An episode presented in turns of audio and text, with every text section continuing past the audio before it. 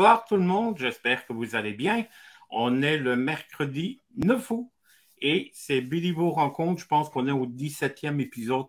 Euh, merci de votre euh, fidélité. Puis ce soir, j'ai le plaisir d'accueillir Ariane Arpin de l'Homme pour son livre Tenir debout. Puis vous voyez, il y a beaucoup d'informations dans ce livre.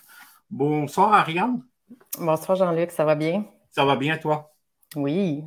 Passez une belle journée. Euh, oui, il faisait beau.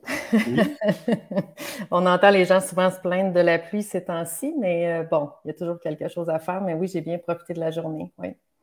C'est euh, un plaisir de t'accueillir dans ce numéro de Béliveau Rencontre. Puis on va parler de la santé mentale parce que ton livre, il y a beaucoup de références au ce qu'on peut avec des liens et tout ça.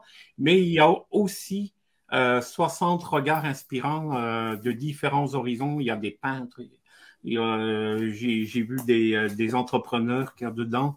C'est vraiment des très beaux portraits. Puis ce livre, vraiment comme peut-être jamais auparavant, c'est avec une grande sincérité. Puis c'est un très très beau livre puis euh, je vais dire tantôt ce que j'en pense. Euh, est-ce que pour les personnes qui nous regardent puis qui ne te connaissent pas encore ou qui ont vu ton nom dans les médias, parce que tu es aussi journaliste, oui. Euh, est-ce que tu peux te présenter, s'il te plaît? Alors, on va essayer de faire ça bref.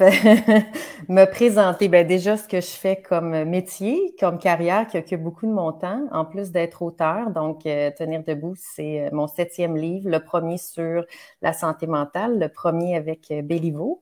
Euh, mais je suis aussi journaliste, donc cet ouvrage-là a été aussi un, un, un travail de journaliste, hein, d'interviewer 60 personnes. Donc, j'écris dans une vingtaine de médias en général depuis peut-être une douzaine d'années. Donc, j'écrivais surtout sur le voyage, le tourisme, l'environnement, par exemple. Et je suis retournée à mes anciens amours en psychologie, euh, en, euh, en, en, en bien-être, en euh, santé mentale indirectement.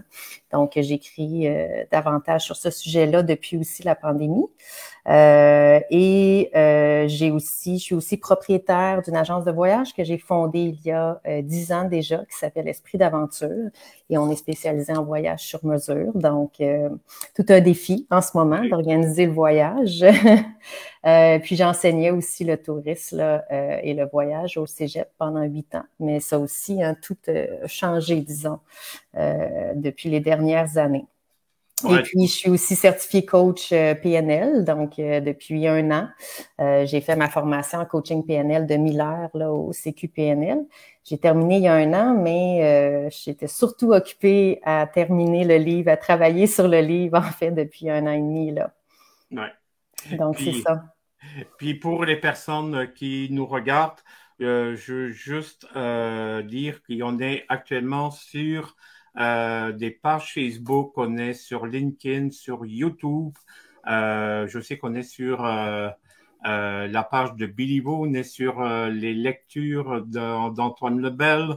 on est sur YouTube, sur Vaux, on est sur LinkedIn, sur une page. Enfin, on est sur huit plateformes différentes. Et demain matin, ce que vous êtes en train de voir et d'écouter va se retrouver en balado sur euh, plusieurs plateformes simultanément. Donc, ça va être sur Apple Podcast, Amazon, euh, Amazon Music, euh, Spotify, Audible. Il va y avoir aussi Google Podcast, Ayat Radio qui fait partie de Bell et de Rouge FM et Balado Québec. Donc, vous avez juste à vous abonner, c'est gratuit à Béliveau Rencontre et vous allez pouvoir écouter euh, cette discussion que j'ai avec Ariane Arpin de l'Orme. Ma chère Ariane, ce livre, puis euh, je vous rappelle aussi que vous pouvez poser euh, vos questions à Ariane et ça va se faire un plaisir d'y répondre. Je vais être le transmetteur, Ariane, de vos questions. Il y a déjà Pascal Lafrenière qui est déjà là, qui dit allô vous deux. Puis il y a Bonjour Pascal. Euh, Lolita Leblanc qui dit coucou à tout le monde. Euh, donc, pouvez poser vos questions. Tenir debout, l'idée à partir d'où exactement? Le déclencheur? Euh, le déclencheur, ben en fait, je dirais que c'est un projet comme, tout projet de livre, je pense, hein, tu, vas, tu euh, être d'accord avec moi, euh, ça fait peut-être 4-5 ans que ça mijote. comme j'ai mentionné tout à l'heure, j'ai travaillé intensément là, à tous les jours depuis un an et demi. mais je dirais que j'ai été influencée, en plus de mon travail de journaliste, donc d'essayer de donner la voix aux gens. Hein, d'essayer de transmettre leur euh, message pour en inspirer, pour aider les gens.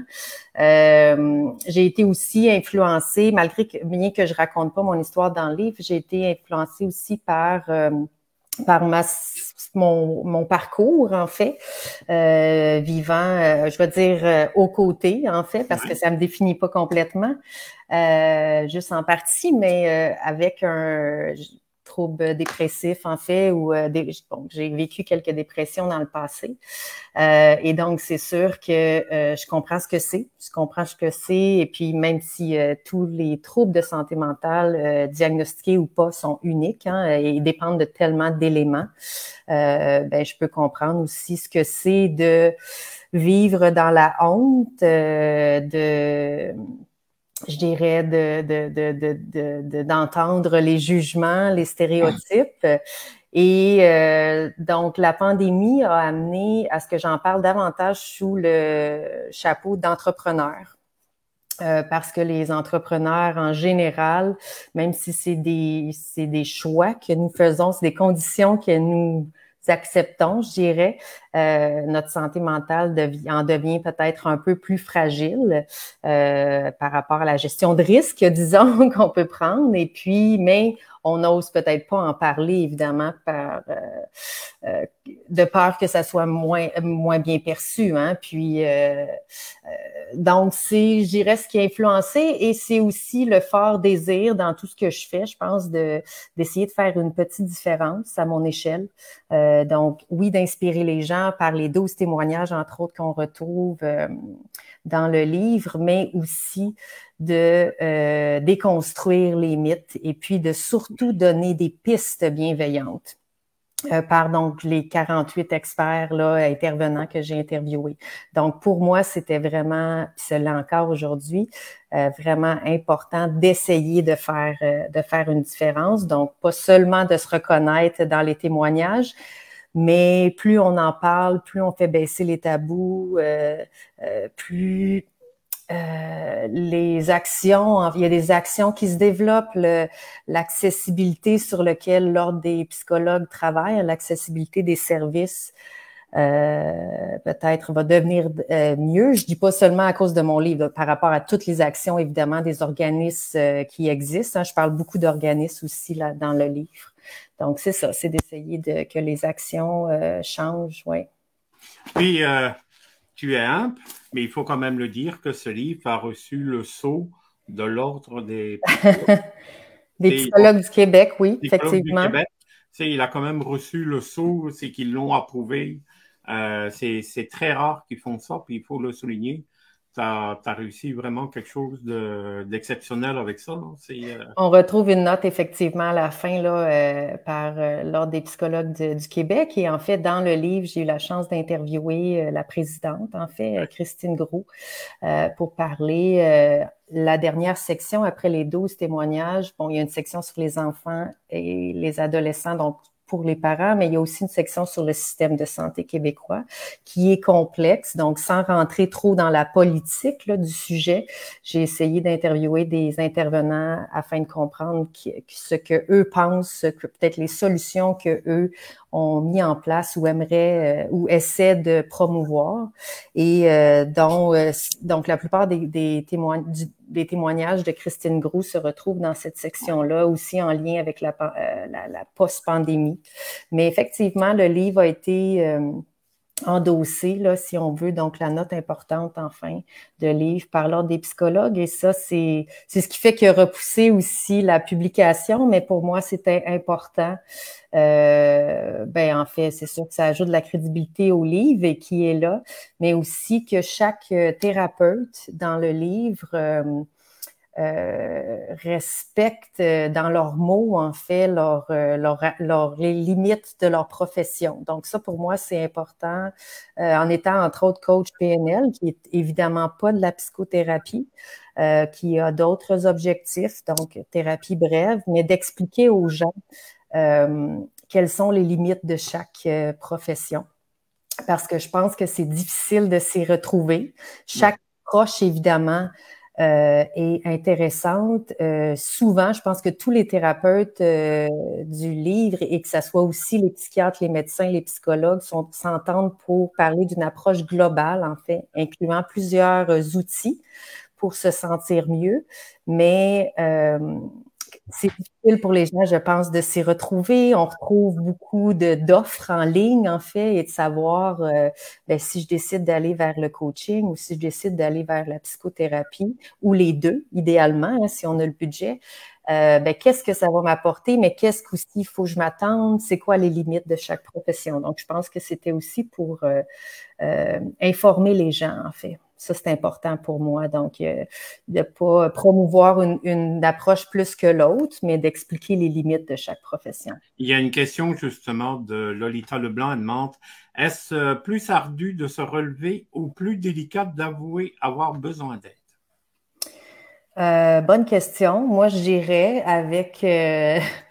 et je dirais tristement, je pense que c'est plus euh, délicat, peut-être, ouais, comme vous mentionnez, d'avouer qu'on a besoin d'aide. Ouais.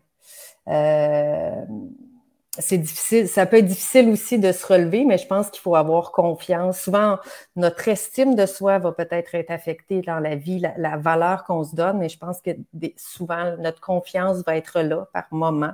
Quand on n'a pas le choix, quand on est en survie, il faut se relever. Mais c'est délicat d'aller effectivement demander de l'aide. Hein? Euh, je vous donne un, euh, peut-être, je sais pas si vous êtes d'accord avec moi, mais je pense que c'est plus facile de parler de ces, de ce qu'on vit à des étrangers que, finalement, à notre entourage, tout ça, parce qu'on se dit bon, ils nous connaissent, ils pensent qu'ils nous connaissent ou ils pensent nous connaître, et euh, est-ce qu'ils vont justement porter un jugement par rapport à ce que ce soit que nos sentiments ou euh, euh, nos patterns hein, reviennent, etc., nos croyances limitantes? Et, mais quand on parle des fois à un étranger, euh, on s'ouvre davantage. Donc, je pense que l'entourage est très important, mais on ose peut-être moins parler de ce qu'on vit vraiment fait avec eux.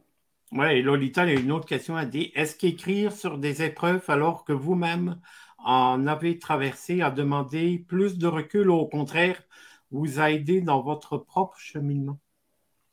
Euh, ben, c'est sûr que euh, je vous dirais que quand j'ai commencé à écrire le livre et à même interviewer d'autres personnes qui s'y retrouvent pas dans le livre parce qu'ils ont passé à autre chose, en fait, quand j'ai repris le livre. Donc, en 2020, j'ai chanté, j'avais besoin d'écrire ce genre de livre-là euh, pour un peu, pour avoir que, que ça fasse du sens, me, me euh, j'avais besoin, je pense, thérapeutiquement de l'écrire, et mais j'étais pas prête.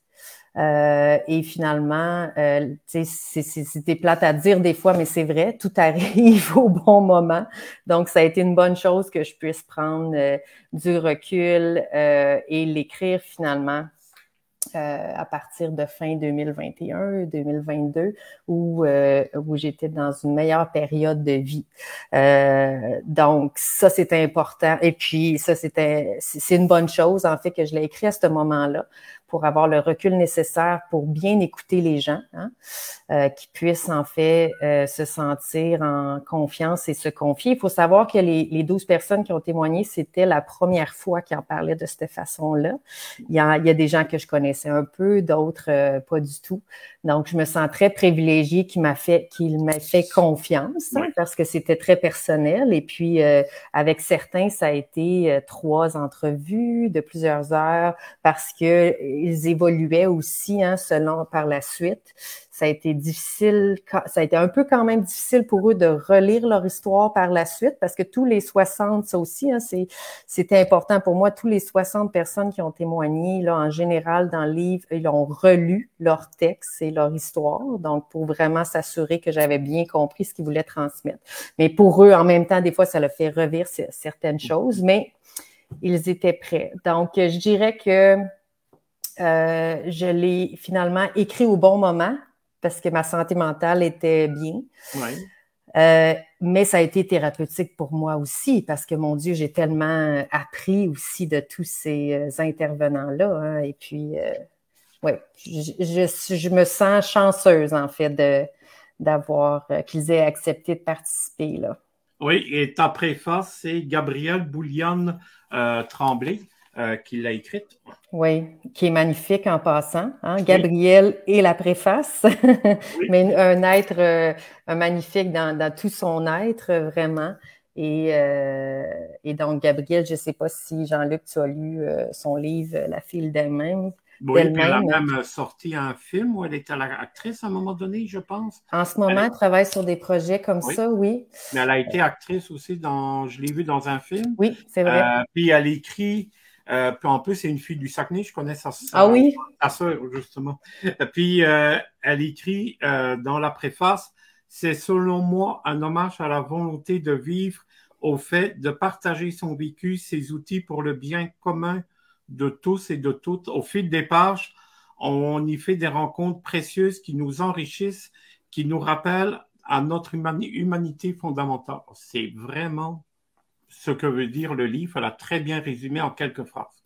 Oui, oui, oui, je suis très contente que Gabrielle ait accepté parce qu'elle est aussi très en demande en ce moment et, j'adore sa plume en fait. Et puis j'adore, euh, j'admire aussi son parcours et puis euh, donc, euh, euh, c'est une chance, en fait, de l'avoir comme ambassadrice, si on veut, en fait, du, euh, du livre. Hein. Comme aussi Eliane Gagnon qui a signé la postface. On n'en on note pas toujours là, des postfaces dans un livre. oui. Mais Eliane, qui est actrice, entre autres, qui, et qui a fondé le, la communauté, je pourrais dire, Sober Lab, qui organise des, des retraites, des événements sur la sobriété euh, en fait, souhaitait même participer, témoigner, et ça arrivait un peu plus tard dans le processus. Puis, euh, j'ai souhaité qu'elle euh, qu'elle termine, en fait, avec surtout avec une touche d'espoir, en fait. Oui, puis ton, il y a un passage dans le voyage comme thérapie. Oui, ça, j'en parle dans mon introduction parce que moi, c'est Et là, tu dis que tu as essayé à peu près, euh, que, tu, as, tu as, que tu continues d'explorer, euh, que tu expérimentes une foule d'outils, euh, coaching PNL, méditation, hypnose, yoga, acupuncture, écriture, et mais que d'études, d'expériences et de projets afin de me sentir mieux au quotidien. Et tu dis pour toi, le voyage est synonyme d'expérience et d'émotion. En fait, voyager en solo, c'est s'offrir la meilleure des thérapies. Oui, je le crois encore, mais j'en ai parlé en introduction parce que, euh, bon, parce que pour moi, ça a toujours été une priorité là, depuis que j'ai l'âge de 16 ans. Euh, et c'est un peu mon échappatoire quand ça va bien, quand ça va moins bien. Je me suis aussi permise de partir des longues périodes, en fait, même à un moment donné, deux ans, euh, en solo ce qui euh, m'a permis de, regagner confiance en moi, d'utiliser des habiletés qu'on n'a pas nécessairement la chance dans le, dans le quotidien. Puis j'ai encore souvent des femmes, en fait, qui partent pour la première fois. Mais donc, euh, pour moi, c'est effectivement... Puis le plein air aussi, la nature, euh, tout ça. Hein, puis mon chien qui est ici aussi. Euh, c'est c'est ce qui m'aide en fait à continuer. Mais j'en ai parlé en introduction parce qu'évidemment, c'est pas accessible à tout le monde le voyage. Tu. Euh, surtout encore moins aujourd'hui. Donc, euh, mais tu sais, je, voyage beaucoup au Québec, hein, en passant. C'est pas, euh, oui, j'ai voyagé beaucoup à l'étranger encore, mais je voyage aussi beaucoup au Québec. Mais c'est pour ça que j'en ai pas parlé nécessairement comme piste bienveillante parce que c'est pas accessible évidemment pour tout le monde financièrement là. Au niveau pour les personnes qui nous écoutent et nous regardent à la maison, comment qu'on peut détecter les prémices de la santé mentale quand, on a besoin d'aide, que l'autre personne, on voit qu'elle va pas bien, mais que est-ce qu'il y a comme des, des, choses qu'on peut dire, OK, tu as besoin d'aide, il faut aller, aller vers la personne. Est-ce qu'il y a des, pas des symptômes, mais euh, des petites choses qui nous indiquent qu'elle a besoin d'aide? Est-ce qu'il y a tu comprends? Oui, oui, je comprends. Euh, en fait, il pourrait avoir plusieurs symptômes, dépendamment du trouble de santé mentale, dépendamment. Euh, après, c'est une aussi des raisons que j'ai que j'ai écrit Tenir debout, un aide en fait pour, euh, pour ses proches, hein. euh, pour ses enfants. Euh, on le sait qu'il y a beaucoup de jeunes ces temps-ci qui vivent avec qui vivent beaucoup d'anxiété. et donc, c'est pour ça que j'ai docteur Camilio, le psychologue Camilio Zakia, entre autres, différencié aussi ce que c'est anxiété versus ce que c'est un trouble anxieux. Parce que c'est il y a une anxiété normale à vivre, un stress normal, mais comment on passe de l'autre, euh, comment on, avant de passer de l'autre côté, qu'est-ce qu'il faut reconnaître? Euh, mais donc oui, effectivement, que ça soit aussi un outil pour les proches quand on veut approcher euh, nos enfants, etc. Mais je dirais que comment je pourrais dire, les symptômes dépendent en fait de et dans chaque témoignage. Euh, chaque témoignage, en fait, dans chaque des douze témoignages, on discute de troubles de santé mentale différents euh, et, de, profils de personnes aussi différents pour vraiment aller chercher tout le monde. Et j'ai noté, euh, j'ai noté en, et tu le montreras tout à l'heure, si tu veux, Jean-Luc. Le, livre est très graphique, hein, parce que moi, j'aime bien, est très beau et il y a des, un travail photo, il y a un travail graphique euh, euh, important parce que je souhaitais qu'on s'y, qu'on s'y réfère, qu'on retourne, comme le meilleur chum qu'on garde sur le bord, de, la meilleure amie qu'on on garde sur le bord de, sur la table de chevet. Et donc, il y a des encadrés dans, au début de chaque euh, témoignage qui décrit les symptômes. Après, c'est très exhaustif, mais les symptômes pour chaque trouble de santé mentale. Par contre, j'aimerais, j'aimerais euh, donc que ça soit l'insomnie, que ça soit euh, euh, la perte d'appétit ou à l'inverse, que ça soit euh, la, tristesse, la colère. Mais ça, ça provient du, DSM 5, qui est l'ouvrage de référence là, en psychologie. Je dis pas qu'il a ben, en fait, c'est l'ouvrage connu, là, donc euh, l'ouvrage scientifique connu. Par contre, ce que j'aimerais mentionner, c'est donc on peut aller se référer à ces troubles-là si on souhaite peut-être, euh, si on est inquiet pour un proche. Par contre, j'aimerais mentionner que le but de ce livre-là, euh, c'est pas de s'auto-diagnostiquer parce que ça, on peut, il faut faire attention à ça. C'est pas le but. Euh, le but, je pense que c'est important, c'est de s'inspirer. Euh, c'est je le vois autour de moi. Là, je, vais, je vais donner mon, mon exemple parce qu'évidemment, j'ai, j'ai parsemé le Québec de livres déjà chez les, chez les amis et puis chez les gens que je pense qu'ils en avaient peut-être besoin pour un proche, etc. Et, euh, et on me dit que ben, des fois, c'est juste justement que ce soit leurs enfants qui lisent le témoignage, et est-ce qu'ils vont se reconnaître? Est-ce qu'ils vont reconnaître peut-être euh, leurs parents, l'approche de leurs parents? Est-ce que. Et donc, je pense que c'est pour semer des petites graines. Ça ne veut pas dire qu'en ce moment, ils sont prêts à aller en psychothérapie ou essayer d'autres approches. Peut-être que pour l'instant, euh, ils souhaitent que euh, déjà que se questionner, donc pour semer des petites graines, et puis essayer les outils qui sont accessibles en fait euh, à soi, que ce soit l'auto-hypnose par exemple. Il y a des exercices là, qui sont proposés par Jean-François Allard qui est hypnothérapeute par exemple. Donc, beaucoup d'exercices qu'on peut essayer, qu'on peut essayer de faire avec ses enfants, qu'on peut laisser traîner, etc. ou avec les proches pour voir euh, des exercices, je dirais, euh, euh inoffensif, mais voir qu'est-ce que qu'est-ce que la, écrire un journal, etc. Qu'est-ce qu'est-ce qui en ressort? Et tranquillement, je pense que ça sème des petites graines pour oui aller chercher de l'aide si on en a besoin avant qu'il soit trop tard. En fait, c'est ça. Il y a euh, deux questions. Euh, Toujours de, Lolita qui est en forme ce soir. Merci, une, Lolita. Force, euh, une force insoupçonnée que vous avez découvert depuis ce livre. Euh, merci pour vos questions, Lolita. C'est toujours pertinent. Euh, une force insoupçonnée. Euh, ah, bon, j'essaie. plusieurs, je pense, qui m'ont redonné peut-être confiance ou en l'humanité, mais je dirais peut-être l'écoute.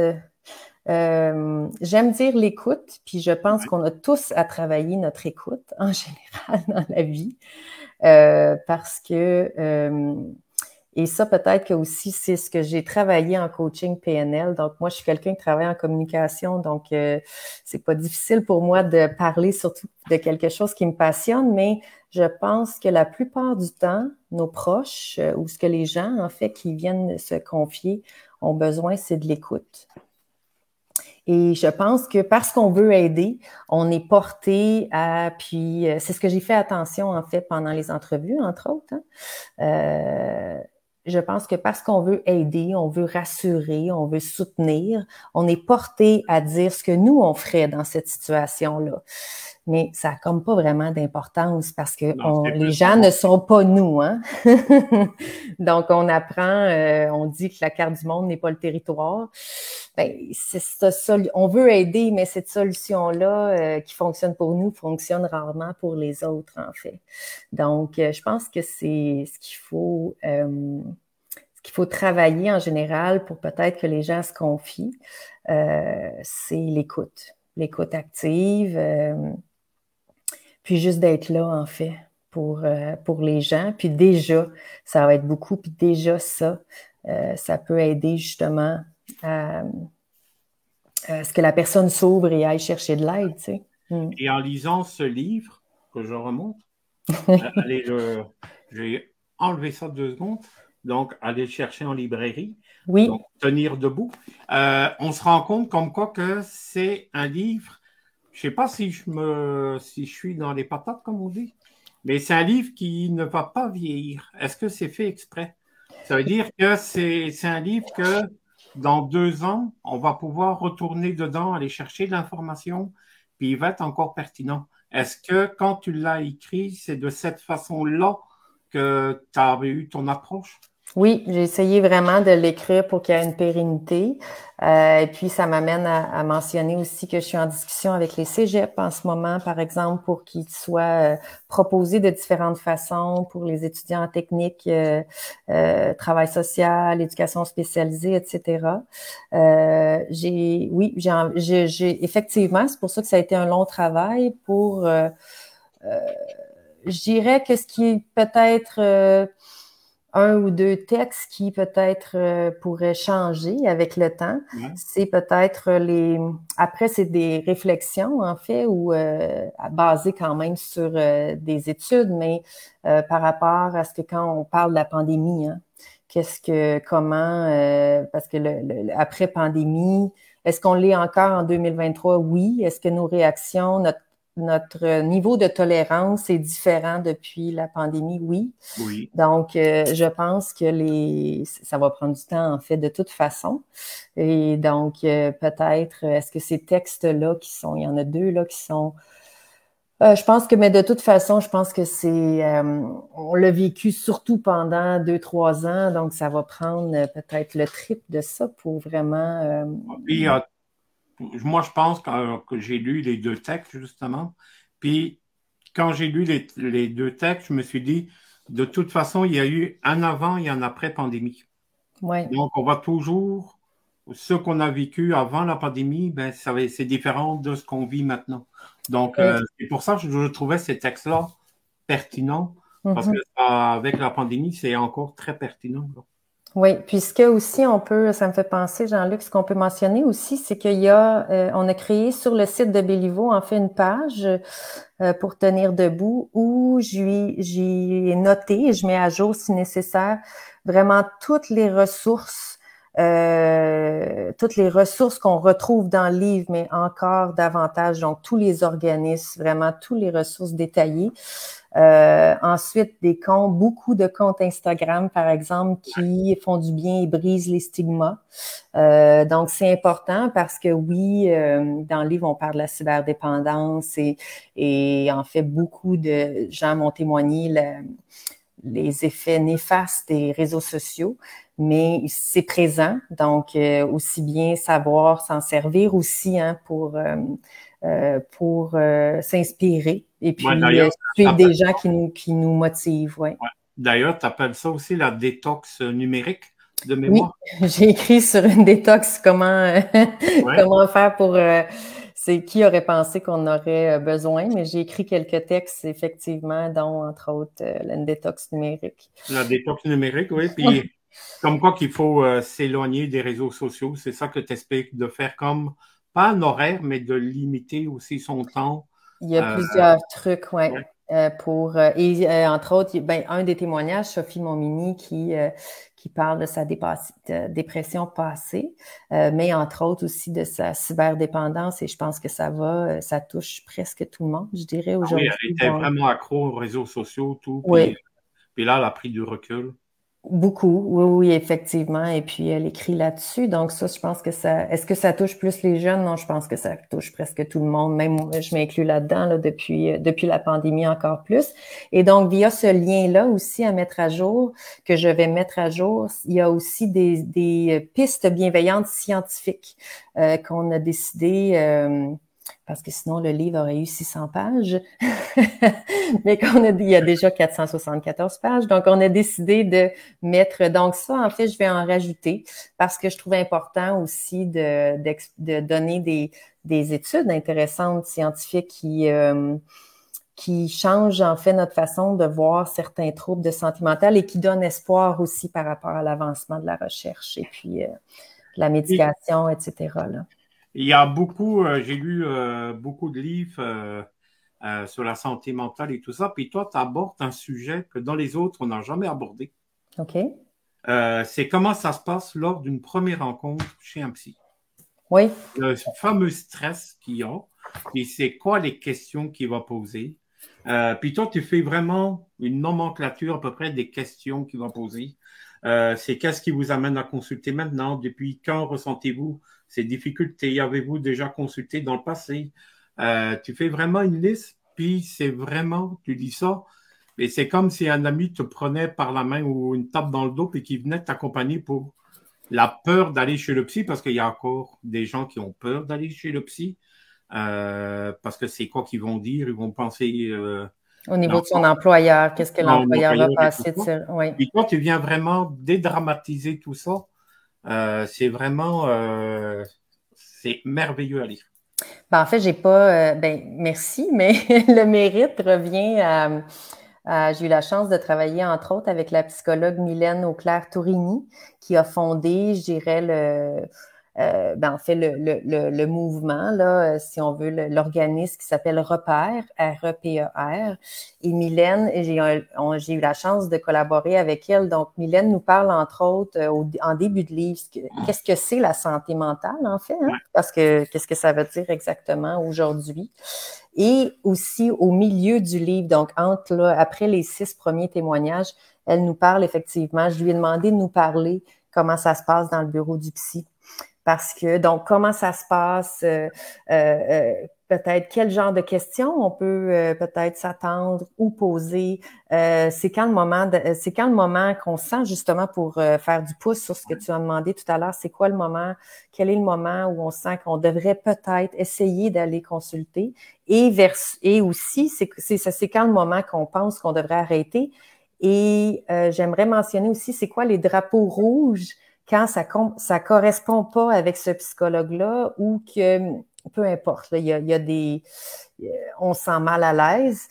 Et ce que euh, je trouve ça important parce que euh, ce que il y a beaucoup de gens que j'ai interviewés autour de moi qui ont essayé, en fait, d'aller chercher de l'aide. Et là, je ne mets pas la faute sur personne, peu importe le thérapeute, et qui ont arrêté après leur premier essai parce que ça ne cliquait pas avec la personne ou peut-être parce que les choses étaient mal expliquées ou trop directes ou bon.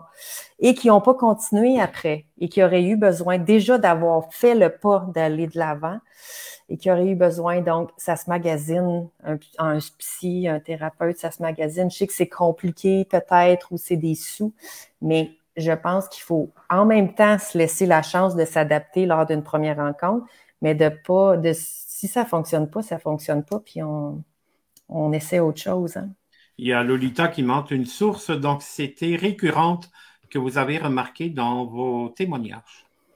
Ben, j'aurais envie de dire, euh, si je peux me permettre d'utiliser votre question, euh, l'anxiété, en fait, qui est, qui semble être souvent un symptôme, peut-être, euh, on pourrait dire un symptôme ou qui vient avec plusieurs troubles de santé mentale. et donc, la, que de plus en plus, les gens le ressentent, en fait. Mais euh, comme je mentionnais tout à l'heure, ce que je trouve important, puis tu me diras, Jean-Luc, si je, parle, je parle trop, puis le temps s'écoule, mais euh, un des, nombreux exemples euh, concrets que vous allez retrouver dans le livre pour bien expliquer, euh, exemple, on prend, bon, donc, si on est anxieux en conduisant l'hiver au Québec, euh, on est normalement anxieux, ben, on va s'assurer d'avoir des bons pneus, on va conduire plus tranquillement, euh, peut-être pas conduire le soir, euh, on, on, va s'assurer d'être en forme, etc. Donc, c'est un niveau un peu normal d'anxiété. On, a, on, a, on s'est habitué à ces conditions-là un peu difficiles versus un trouble anxieux qui va nous empêcher, qui va nous empêcher de sortir complètement pendant six mois, etc., de pas conduire, de pas sortir, etc. Donc, je pense que, ben, je pense, selon aussi évidemment les experts que j'ai interviewés, euh, c'est normal d'avoir un certain trouble de, euh, certain stress. Euh, qui peut-être des fois est confondu, confondu avec de l'anxiété. Mais, euh, mais c'est ça. Donc, comment on définit les deux et qu'est-ce qu'on peut faire aussi justement par beaucoup de pistes qu'on retrouve dans le livre. Donc, je pense que tout le monde, euh, dans tous les témoignages, les gens ont ressenti de l'anxiété. Puis l'anxiété, comme vous le savez peut-être, Lolita, ou sûrement, euh, ben, en plus du stress, c'est que ça vient avec l'appréhension de ce qui s'est pas encore passé. Euh, et c'est très souffrant, en fait, parce qu'on est toujours un peu dans le futur de scénarios catastrophes qui vont peut-être pas arriver, en fait, là. Donc, euh, c'est très souffrant pour les gens qui, euh, qui en souffrent vraiment. Oui, puis aussi le rôle des proches aidants qui est quand même très, très important, puis qu'on oublie souvent de mentionner, mais c'est eux quand même qui sont là à côté, puis qui voient les pas la dégradation, là, mais euh, l'évolution euh, de mhm. la personne et tout ça. Puis, euh, puis tu fais justement, il y a deux pages qui leur est consacrées justement mhm. au prochain Puis, Effectivement. J'ai interviewé entre autres Sylvie Céleste, qui était une infirmière, parce qu'elle a pris sa retraite dernièrement, qui était une infirmière clinicienne et qui a travaillé auprès des proches aidants, entre autres, et qui est aussi maintenant directrice de, de un des organismes, l'éclusier euh, sur la rive sud. Euh, mais ce qui est intéressant aussi dans ce, je, si je me trompe pas, c'est ce témoignage-là aussi avant de Marlene Bouchard qui parle, et ça c'était important pour moi aussi de, de faire, euh, d'interviewer un parent qui vit avec euh, donc son fils et euh, a, un trouble bipolaire et puis euh, de la schizophrénie depuis une vingtaine d'années. Donc c'est important pour moi de euh, de savoir en fait de comprendre ou que les gens justement comprennent mieux ce que c'est parce qu'il y a autant de jugements par rapport à ce que le parent fait ou ne fait pas. Je pense que les gens, on se permet souvent de juger. Et puis, c'est c'est pas évident. Hein. On fait ce qu'on peut. Puis, euh, euh, donc, les proches aidants, autant les parents ou peu importe en fait la relation, euh, je pense qu'ils sont souvent oubliés, mais il y a des organismes qui, qui sont là. Donc, il faut aller les chercher. Ouais. Quand, quand on lit ce livre, moi, j'ai vu une série de documentaires. mon Dieu, ce livre-là, en documentaire, six épisodes.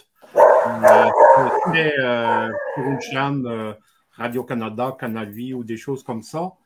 Ce serait merveilleux. Est-ce que c'est pensé? Est-ce qu'il y a des discussions? Est-ce que c'est un rêve? Euh, est-ce que c'est un vœu? Est-ce que comment? Oui, oui, désolé en passant pour mon chien qui est très ah, il veut, il veut faire, il veut passer au On le salue d'ailleurs.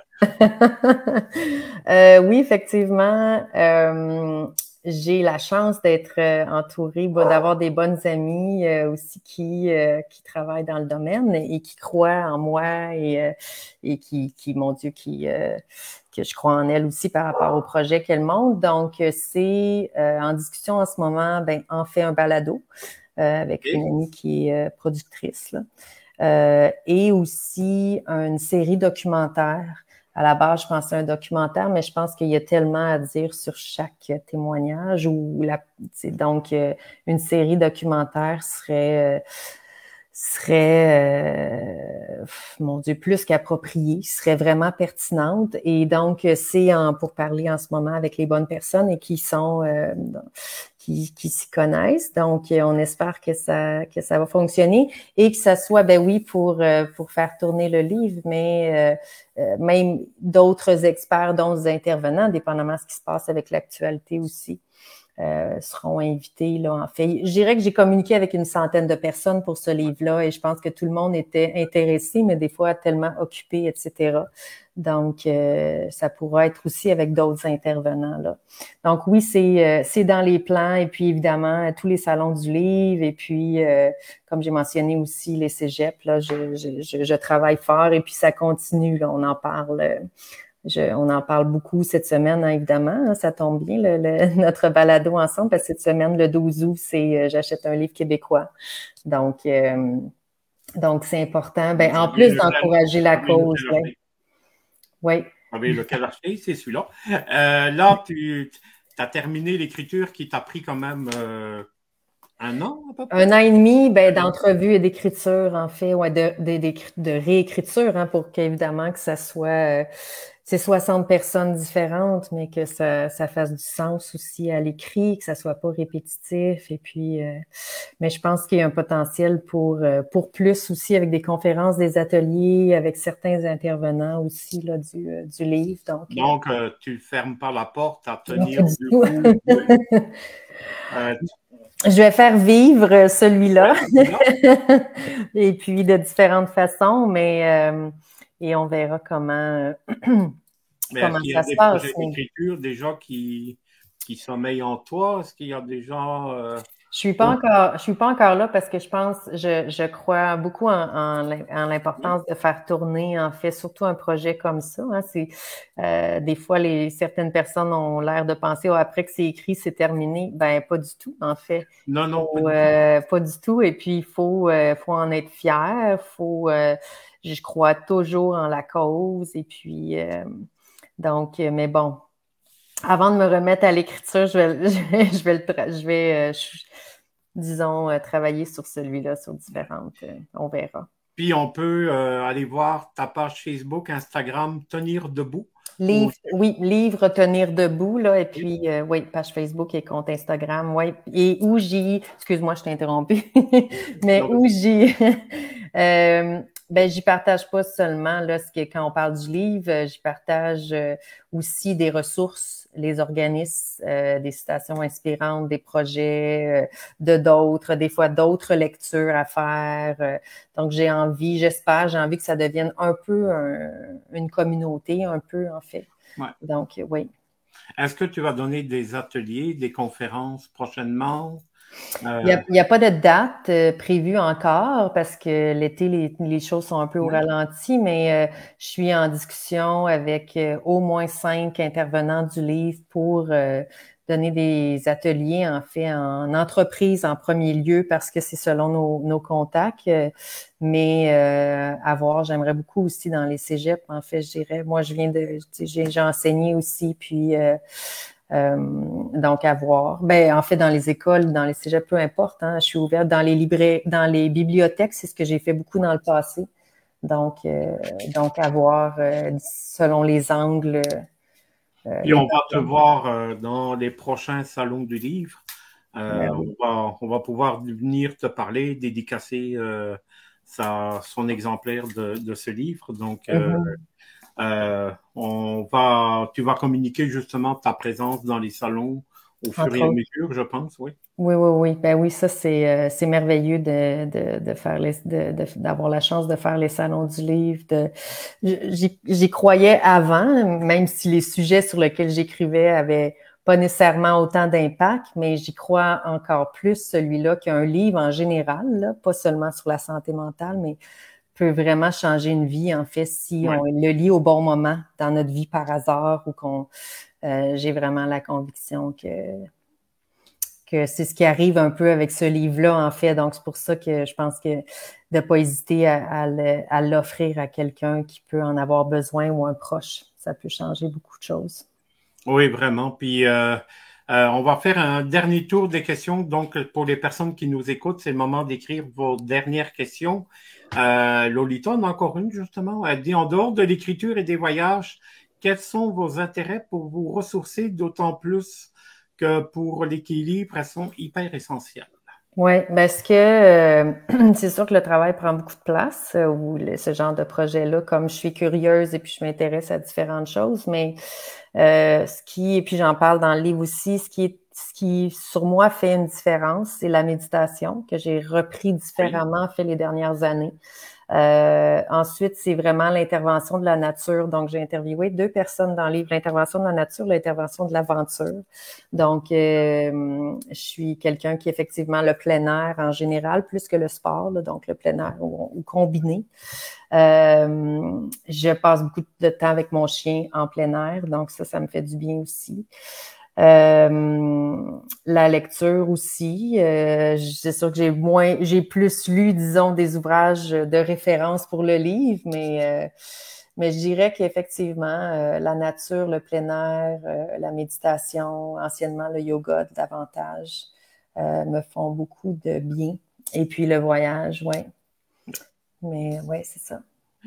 Et et on a déjà presque 50 minutes de passer ensemble. C'est un... On en aurait pris facilement le, le double. puis, euh, je vais te laisser le mot de la fin. Puis après, moi, je vais revenir avec le nom du prochain invité euh, pour le prochain euh, Béliveau Rencontre. Donc, euh, c'est à toi, ma chère Ariane. Ben, en fait, j'ai envie de j'ai envie d'encourager les gens à se procurer le livre pour surtout aller chercher de l'inspiration. Euh, et aussi euh, propulser la réflexion hein, euh, sur on emporte tous un peu des jugements des stéréotypes en fait sur la santé mentale. Je pense que c'est quelque chose avec lequel on est inconfortable. Des fois, on comprend pas ce qui se passe, même a des fois c'est pas ça s'explique pas nécessairement. Il y a des aspects génétiques et aussi aller s'outiller pour aller chercher, euh, chercher, chercher c'est ça, des pistes ou aider un proche. Et euh, je conseille en fait oublier l'épaisseur du livre qui peut être un peu intimidant. Je conseille vraiment de, de, partir de la table des matières et de vraiment aller lire les témoignages qui résonnent le plus en nous et puis d'aller chercher des pistes tranquillement. Vous allez voir, il est très beau, il est très graphique. Ça ne veut pas dire qu'on a besoin de le lire au complet, c'est pas euh, c'est pas ça. Mais je pense que c'est un c'est comme un meilleur ami, comme je disais tout à l'heure, qu'on met sur sa table de chevet et qu'on euh, qu'on consulte pour prendre soin de soi en fait. Parce que ça, la santé mentale, c'est ce qui gère, en fait, ça fait partie de la santé globale et c'est ce qui fait fonctionner tout le reste aussi. Là. Donc, euh, c'est important. Donc, au plaisir de, de, continuer à discuter aussi avec vous, euh, puis de communiquer avec vous. Oui, puis c'est vraiment un livre de référence. Euh, Tenir debout, Ariane Arpin de l'Homme chez Béliveau Éditeur. Puis euh, le 12 août, si jamais je vais vous mettre la bannière, vous allez sur bélivoéditeur.com du 12 août au 22 août pendant 10 jours. Allez fouiller sur le site. Il y a à peu près, de mémoire, une centaine de titres qui est à moins 50% euh, Donc, ça tourne déjà sur les réseaux sociaux actuellement.